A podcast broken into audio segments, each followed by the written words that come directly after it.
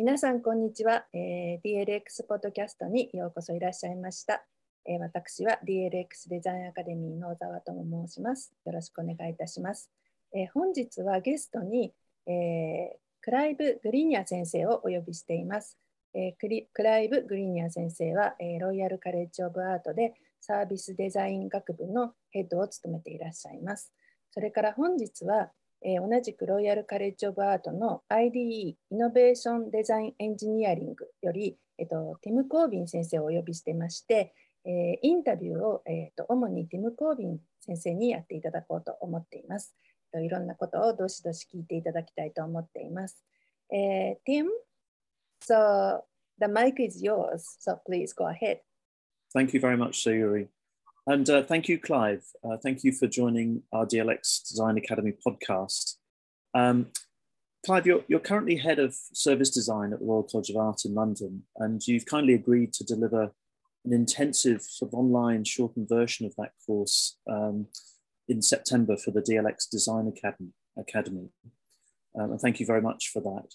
Before we go into that, it would be great to hear a bit more about your background um, and your career seems to have been a very interesting one because it spanned consultancy, working for government, large corporations, and now in higher education.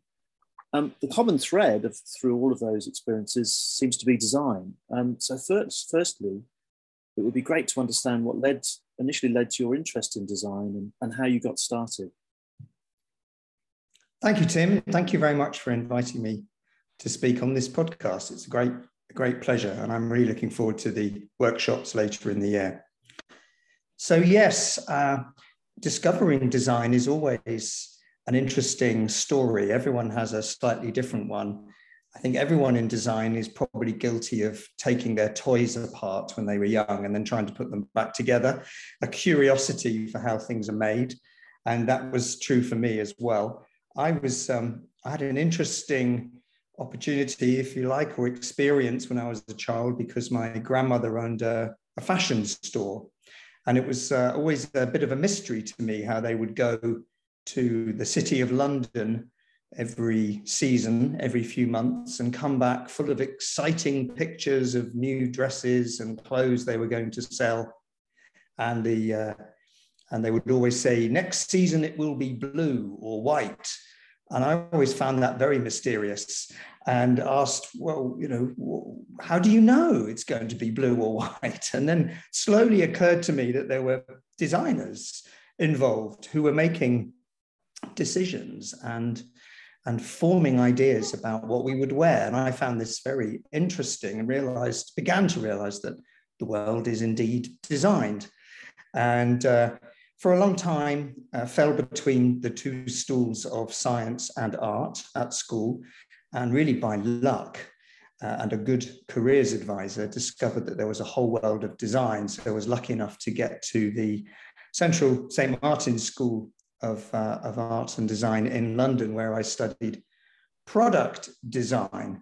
Um, and that was really the beginning of, of my route of understanding how we can form and shape the products that are around us. I should quickly add that when I first started at Central St. Martin's, I was lucky enough to win a design award uh, provided by the Royal Society of Arts, the Student Design Awards, and my prize was a trip to, uh, to Japan, excuse me, a trip to Japan where I visited many of the great companies of Japan in Tokyo and Osaka, Sony and Panasonic, um, and explored how Japan was driving technology and design together. And that was a hugely formative experience to me in uh, my development as a product designer whilst I was still a student.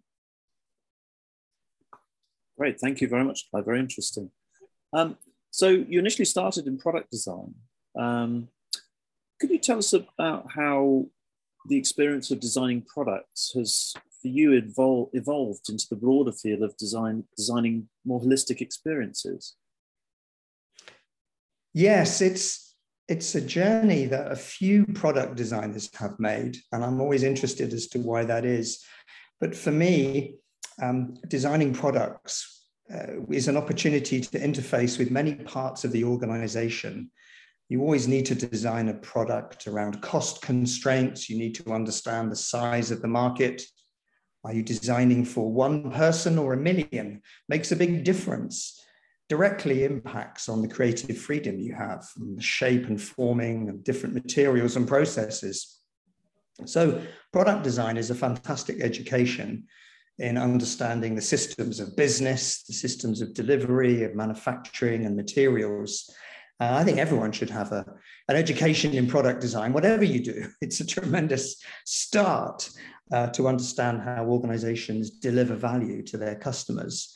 And I was very lucky in my product design career. I worked for the company IDEO, and I spent a lot of time in California and, and saw how big companies were using design very strategically um, and also saw how the technology products we were designing the outer caseworks of, in fact, it was the interaction, the software, the user interface that was equally, if not more important than the design work we were doing on the outside. And very quickly, design began to move inside and embrace technology and have a say in how we use technology and how it looks and feels. So my experience with IDEO in California uh, helped me understand the, the future of digital and interaction and software. Um, and then along the way, uh, I did a few things. I was with IDEO, then I started my own design company. Um, and then I set up a design office for Samsung in the UK. And you began to realize the, all the different touch points and connections we have with customers that it's not just the product, it's how do you understand the value that product will give you, how usable is it, but how is it sold? What store is it sold in? How is it advertised?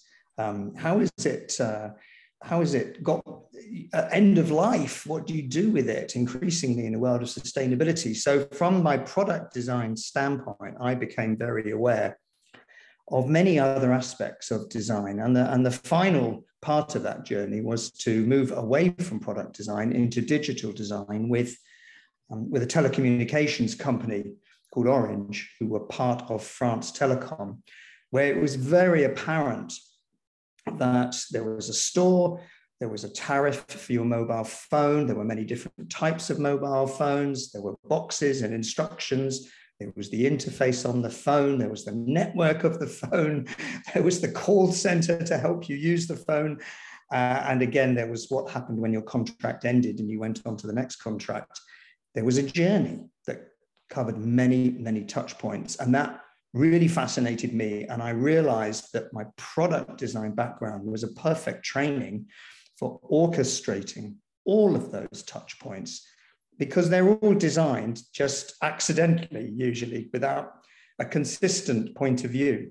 And for me, having a consistent point of view, delivering the brand, and creating the best possible experience right across that journey was exactly what designers are good at. Um, and so for therefore it made a very natural um, journey for me to move from a product design into a much broader service design, customer experience, orchestrating all the parts of an organization together. It seemed very natural to me to use uh, our methods and skills in that way. Fantastic. Sounds great. I remember um, when Orange was launched, I think initially in the UK as a telecoms company, and, and at that time, mobile telephones were very much led by technology led companies. And um, I think it's probably fair to say that Orange was the first sort of brand in, in that field, where, which really talked about the um, emotional connection you had with, with communication rather than, than you know, talking about how many uh, the communication speed or, or, the technology involved in the mobile phone or something like that. Um, so interesting to hear that you were involved in, in, that so so early on. You mentioned also that um, design was being used strategically um, when, particularly when you were uh, you had your experience in California, um, and it seems to me that that uh, design has, as well as moving from you know being product focused initially into a much broader uh, design of the whole experience and all of the touch points that you've, you've just been mentioning.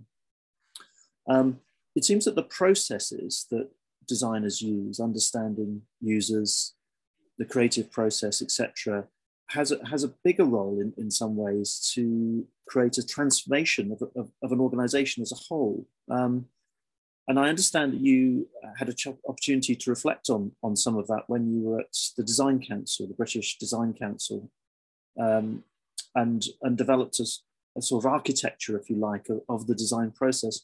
Could you, could you talk about how that came about and, and, the, and the outcome of that uh, thinking? Yes, absolutely right. I think um, what was interesting at the Design Council was that my audience was not designers. Uh, and the Design Council was there to help companies and organizations and even governments and politicians and civil servants understand the value and power of design.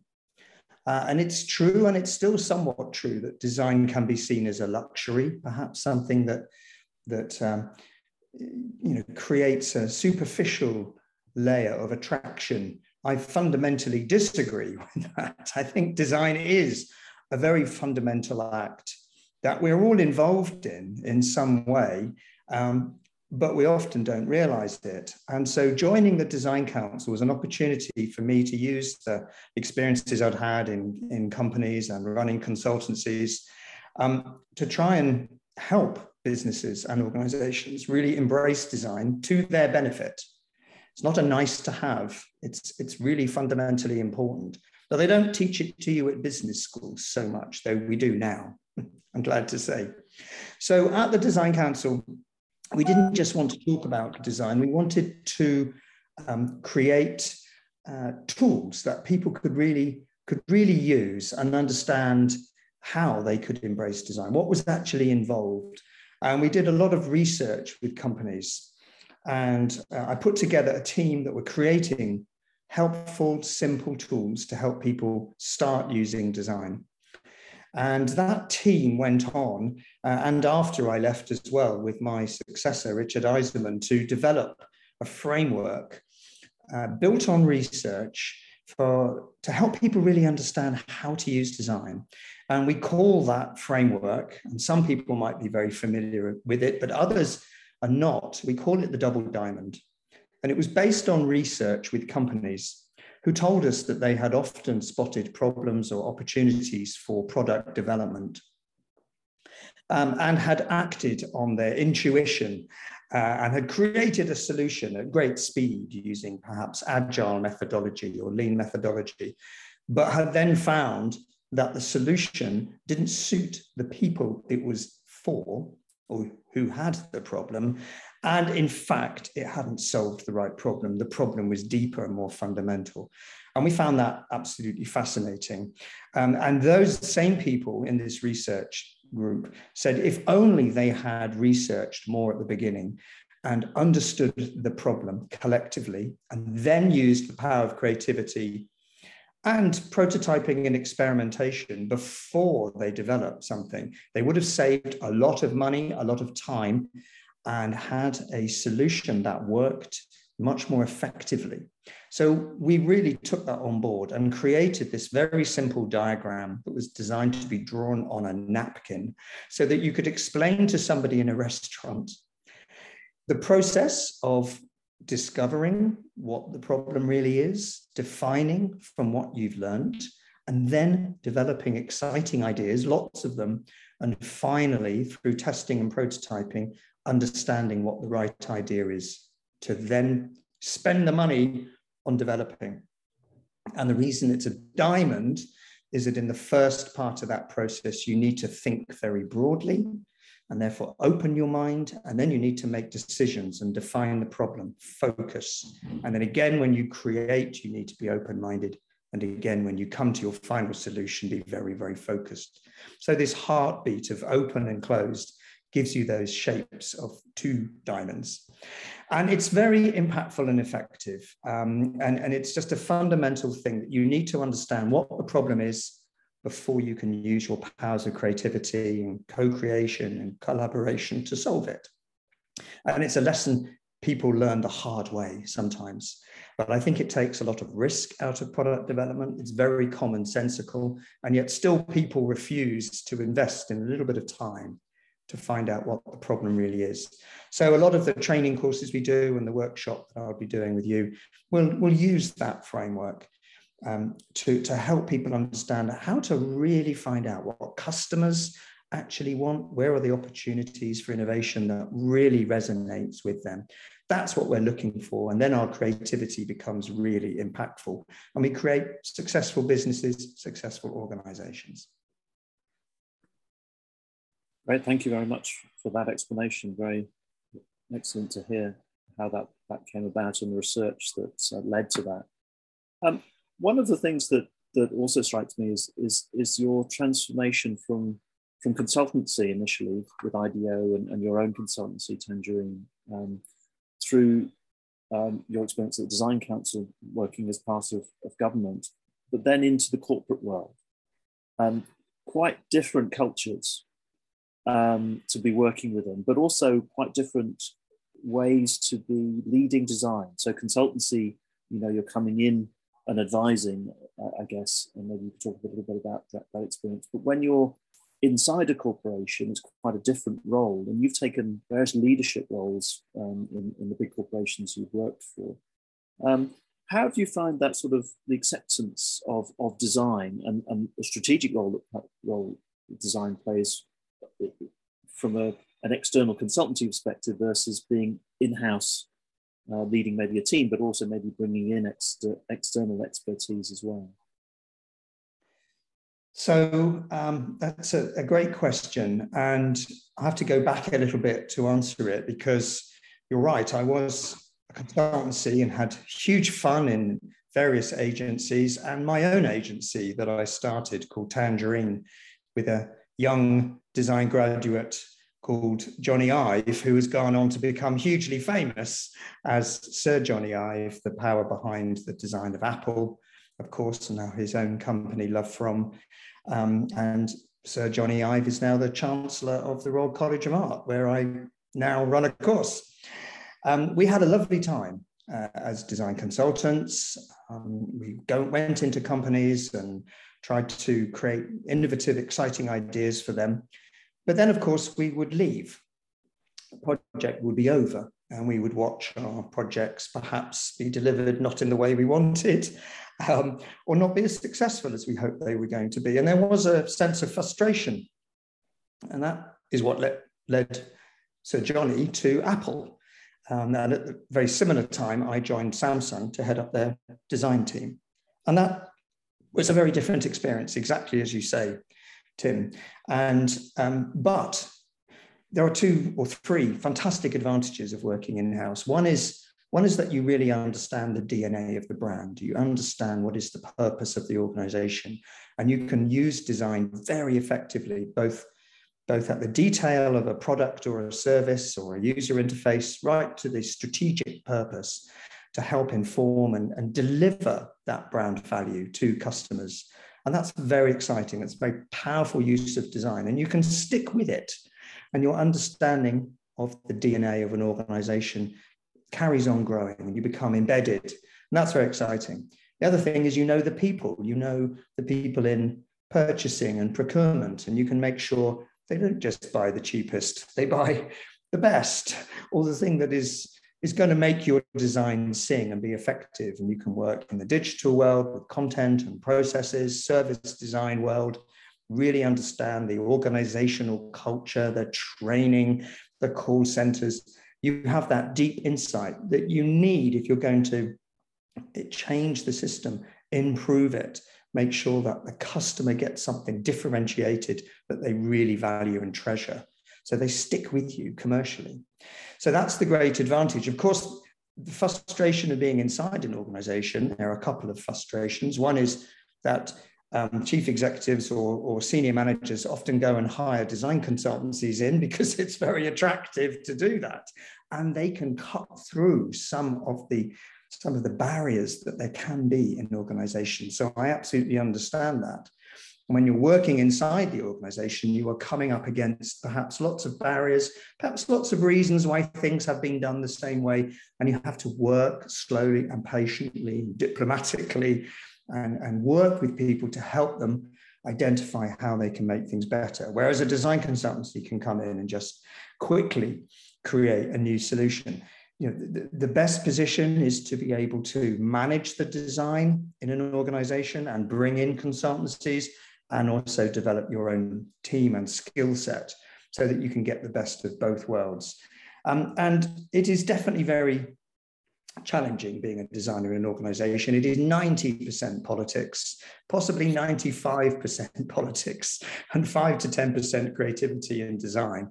But when you when you do the politics right and when you help people understand the value of design, that is where you get true, sustainable, lasting impact inside the organization. So the satisfaction of achieving that, if you are patient enough, is much greater than we had as design consultants.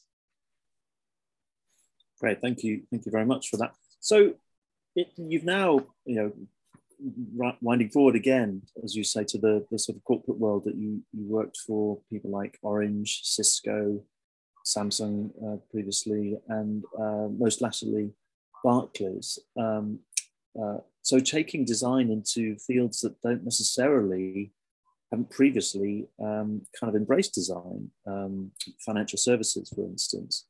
Um, what have you got a couple of examples of how you've managed to, you know, deploy what what you're calling service design now? And we talked about ex- designing experiences, and now the, the, the, term service design is well relatively well recognised. And, and in fact, you lead lead a course a master's degree of service design at Royal College, um, which has now, I think, been established for 12 years, I think, or something like that, isn't it? So it's very well recognized now. Um, are there, I mean, obviously there's confidentiality issues, but are there any experiences that you can share of how you've managed in those corporations, maybe working, as you say, with this best of both worlds, bringing in expertise when required and to manage some of the uh, decision making process maybe to help uh, bring gravitas to to um, what you're uh, articulating your recommendations are um, maybe you could share a couple of examples of that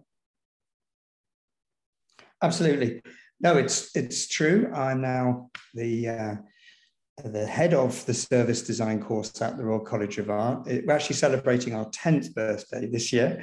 Oh. Um, uh, which is very exciting. And um, and and weirdly, this is the first job I've had, um, maybe the second job I've had, but certainly the first job I've actually been recruited into a job with the title of service designer. And it is a very new discipline. Um, and you mentioned Barclays. I would say that was the first time I was called a service designer, but I wasn't hired for that. I was hired as customer experience and digital transformation and these kind of terms. But um, in the last few years, the term service design itself has become to be recognized as a very um, effective drawing together of all the design methods that are used right across many design disciplines. And and the story really uh, of Barclays was one of moving into a digital transformation role, creating very exciting digital platforms, and then working very closely with businesses who um, I realized had problems that we could, as designers, solve using our design methods, using our human centricity, customer centricity. People who deliver the services are humans too, and understanding their perspective and processes, and also the people who are impacted by, by services and experiences. So we we developed this idea that service design is very human centered. It uses lots of design methods like visualizing things, making things clear and apparent, doing the research, you know, back to the double diamond framework, finding out what's really going on, and having the courage to play that back to managers. And that methodology, and then creating better services, that methodology started to really work inside Barclays. So, as a, as a tangible example, um, there were some complaints uh, that, that many banks get, and Barclays included, got um, from their customers into their call centers. And there were some very, very bad complaints from customers who were very valuable to Barclays.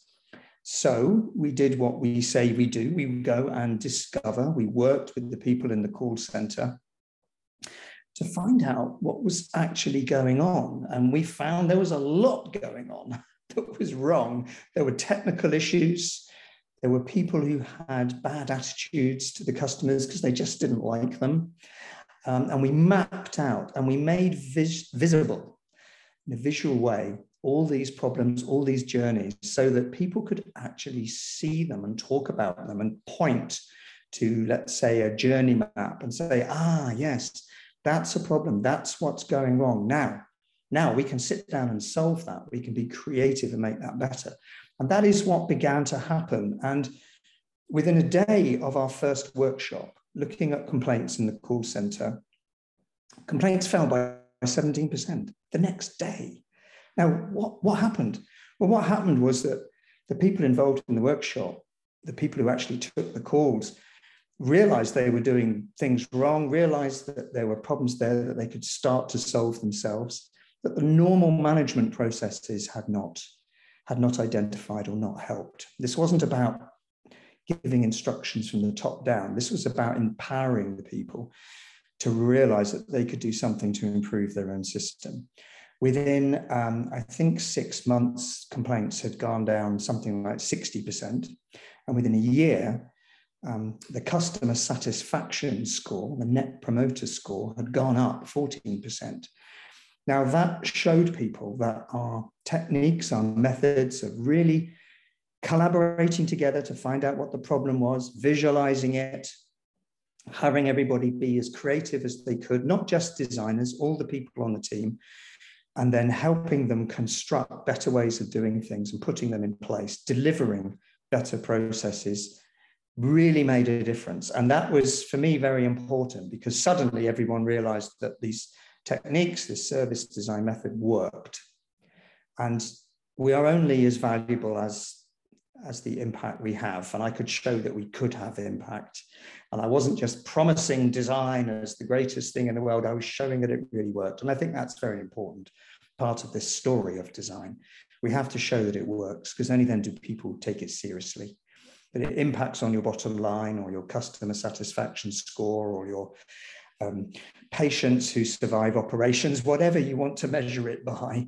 We have to show that design has that impact. And that's what happened at Barclays. You know, there were other journeys that then became apparent. Barclays completely reoriented, reorientated themselves around 109 different customer journeys. And we slowly engineered those journeys. We re-engineered them to be better for the customer, to make the processes work easier, to make the people who delivered the services understand them better and, and deliver a better service. And that had a real impact. And I'm delighted to say, I mean, it's it's about three three years or so since I left um, Barclays, but Barclays are now working with us at the Royal College of Art. They're taking our students on as graduates, and we're doing projects with us um, to really step up uh, their understanding of service design because it touches everybody in the organization. We all have a role in delivering better experiences, better services. It's not just the design department. The designers we create are facilitators, they're leaders from within who help people unlock all the challenges they have, unlock their own repressed ideas, uh, and, and create a better company, a better organization, and better outcomes. And that's hugely satisfying, I have to say. Oh wow, that sounds sounds fantastic. To, to be able to see that impact so immediately, um, as you say, having workshopped with the the, the customer service team, uh, and I guess, as you say, the internal management processes weren't weren't really uh, helping facilitate this understanding of, of customers' experience. It seems it seems to me that's the key. You know, you mentioned right right at the beginning of our conversation that everybody should train to be a designer or train to be a product designer because it's such a holistic education in many ways. And it seems that uh, from what you're describing, design now is, is, is, is, is, we've talked about it being sort of ex, sort of executional, moving into experiences, moving into service, but also now it seems to be that everybody needs to understand that you need to understand people. And so an organization needs to reorientate itself from its own internal processes to being externally facing. Now, I guess marketing as a function in organizations is, is, is supposed to be um, also uh, organized to understand people's needs and, and, fulfill those needs. But there's a difference with design somehow. Um, what, what do you put the difference with, sort of between a marketing function of an organization and, and, and design? Um, how would you describe that? You touch on some very important points there, Tim, I think. Um, I mean, first of all, I think there is a disconnect in organizations between the people who, with all the best intentions, are making management decisions, trying to manage products and services. There's a disconnect between them and their customers. And every organization I've worked for, either as a consultant or inside, will tell me that they are customer focused. And I will have to be courageous and tell them that they are not. They might think they are, but I'm always amazed at how rarely they talk to customers. And I think that disconnect is often um, solved in their minds by the function of marketing.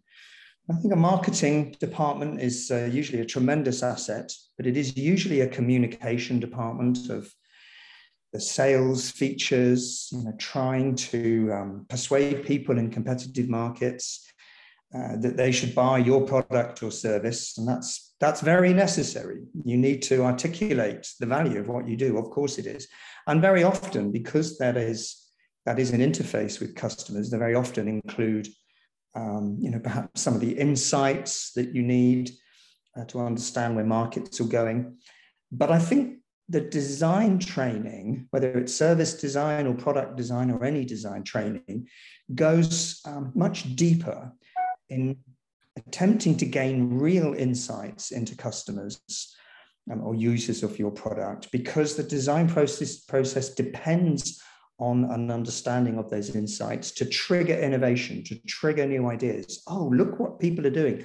Look at what they're saying. We could we could solve that. We could we could um, meet that unmet need. We could grab that opportunity perhaps that technology could give us but in a world of technology push hasn't quite found that yet. We can use that insight to connect the benefits of technology. That is what designers do. That's the space they live in. Whereas marketing lives in a slightly different space where they're about communicating and, and selling.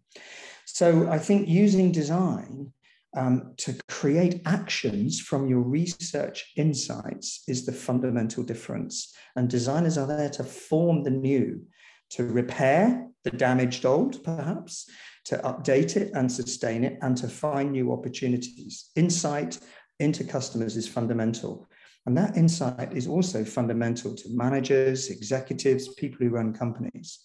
So, bringing designers into your teams is not about just waiting until you've had an idea for them to shape. It's about fundamentally rethinking what you're doing, improving it, and working together to create the right product with the right service wrapped around it the right marketing, the right support, the right retail environment.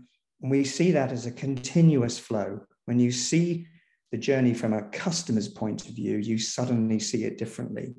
And helping companies connect, reconnect with customers, seeing the world from their point of view, and making better decisions because of that, I think is the, the difference that successful companies have.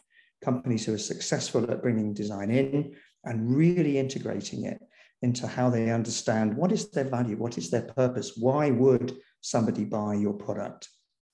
Not just because you've thought of it, because they actually want it and it fulfills a need. And it's not guesswork. This is a kind of science. Insight, design, corporate purpose, brand, it all melds together, all functions of the organization. And designers are now, the way we train them, facilitators of that process. And that's what we think our new power is in helping people work together in an organization to really create differentiation and, and, uh, and success.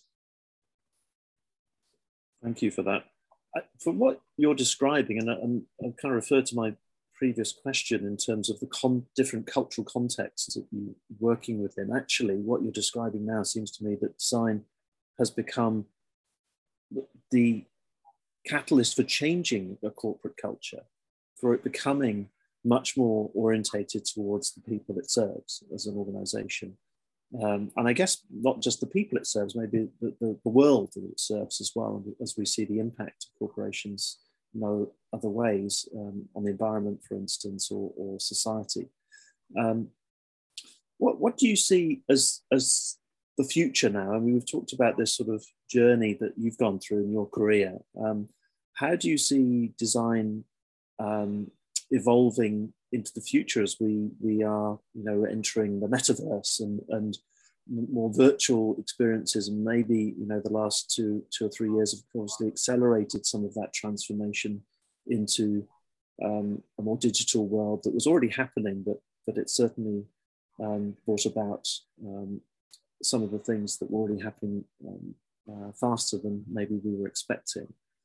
Um, I guess your students being um, you know, at, at, the Royal College for a start and, and, and being quite innovative, they're exploring those future uh, aspects. Maybe there's a couple of examples of your graduates who you could um, talk about projects that you've, of, of students graduating this year.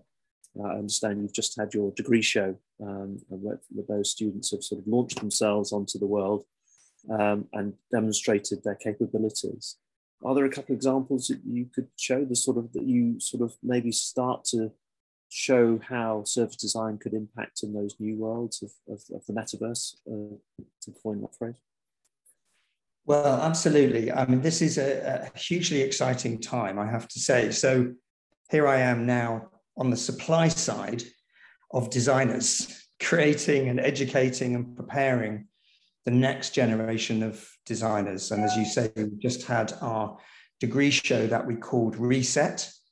And that reflects the exciting and changing times, I think. I mean, obviously, after two years of global pandemic that has been tremendously challenging for everybody uh, and damaging, of course, but that also, I think, has given us a mindset that maybe we need to reset and change what we're doing. At the same time, um, you know, the traditional um, balance of um, economic viability of a business, technology feasibility, and human desirability, we've noticed has changed. We work very closely with lots of different organizations who come in to work with our students to help explore what the future is. So, in the world of sustainability, for example, our students have been working with big fashion brands, sports fashion brands like Adidas, to help them identify how to change their business model, how to have a circular economy around their, their fashion garments. And that's not just an Adidas issue, it's a customer issue.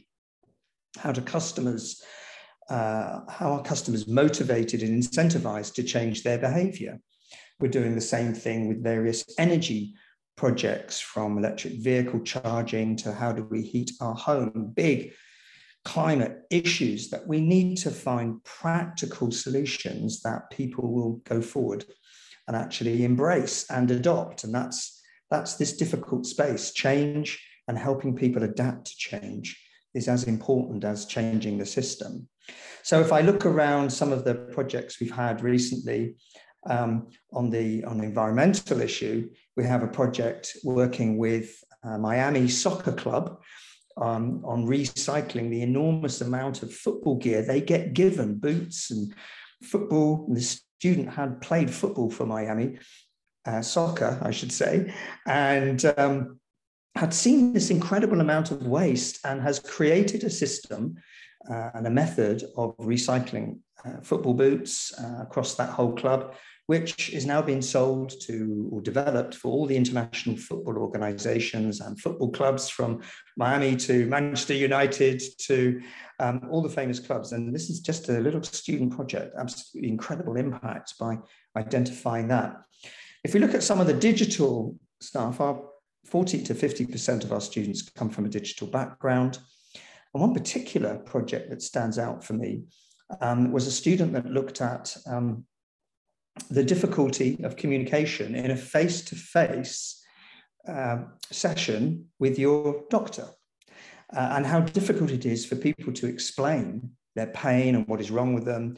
And so she actually created a complete digital language to help explain where your pain is, what type of pain is it, how frequent is it, everything about it digitally I, with icons and, and beautiful little animations that you can choose to send to your doctor before you have your face to face consultation with them. So they know exactly, without perhaps difficulty of language or perhaps you just taking too long or not being very uh, accurate in your description of your pain. And I thought that was a fantastically interesting project to create a new language to help a digital and a physical come together and be more effective. And I think that's a really great signpost to the future because we want a world where technology plays a role, but we don't want humans to be completely wiped out from that, that world. And whether the consultation is in the metaverse or over, over a video uh, or actually face to face, I think we're creating better digital tools to maximize and optimize what that experience is like. And again, create a journey. What happens afterwards, before, during, and after your doctor consultation? And how do you make sure they really are taking their medication? That combination of data and digitization and human interaction is, uh, I think, powerful in healthcare, powerful in financial services, powerful in every aspect of life. But it needs designing. We can't just wait for technology to shove it out there with their fingers crossed, as happened with so many other technology developments. We need to roll up our sleeves and work with technology, with organizations and systems in every part of life, and realize that we all have a role to play in designing that world to be better suited to us all. So I think it's hugely exciting time to be a service designer, and people are coming to us, employing our students, our graduates and talking to us about projects. Um, and that, that's, uh, that's a very exciting place to be. Clive, thank you so much. Um, that um, was a fantastic, I think, way to finish this podcast um, with that exciting future, seeing how design and service design particularly can play a role in, in taking digital technology that we all live with now um, in such a positive way. We hear a lot of negatives about things like social media and the effect it has on people's mental health, but your example there of, of how digital technology can can can make that experience of, of, of working with your, your, your medical practitioner much more effective and help you articulate is, is, is a great positive example. So thank you, thank you for that. And um, once again, thank you for, for joining the um, DLX uh, Design Academy. Um, this will be, I think, the third course you'll be delivering for, for DLX. You've, you fortunately did one face to face about two and a half years ago, um, before obviously travel restrictions, and, and a short course um, about 18 months ago. Um, and uh, we look forward to your course, which is what we're calling an intensive course over three half days in September. Um, I think Sayuri will, will talk a little bit more about that maybe at the end of the podcast. But um, once again, Clive, thank you, thank you very much for, for joining this podcast, and it's been a fascinating insight into your career and and uh, to hear of your your understanding and how you're leading design to the future. Thank you. Thank you, Tim. Thank you for the invitation. Thank you, DLX, and looking forward to meeting everybody online in the workshops later in the year, and hopefully soon coming to Japan for face to face. That would be wonderful. Thank you. Yeah, Thank you very much. Thank you very much for your precious talk, Clive. And Tim, thank you very much for your wonderful interviews. Yeah. so, uh, えーっと、そうですね、日本語で、えーっと、最後になりますが、えー9月にインタインテンシブコース、サービスデザインのインテンシブコースがオンラインで予定されてますので、えーぜひ皆さんもご参加検討ください。えーそれではありがとうございました。Thank you very much. See you soon. Thank you.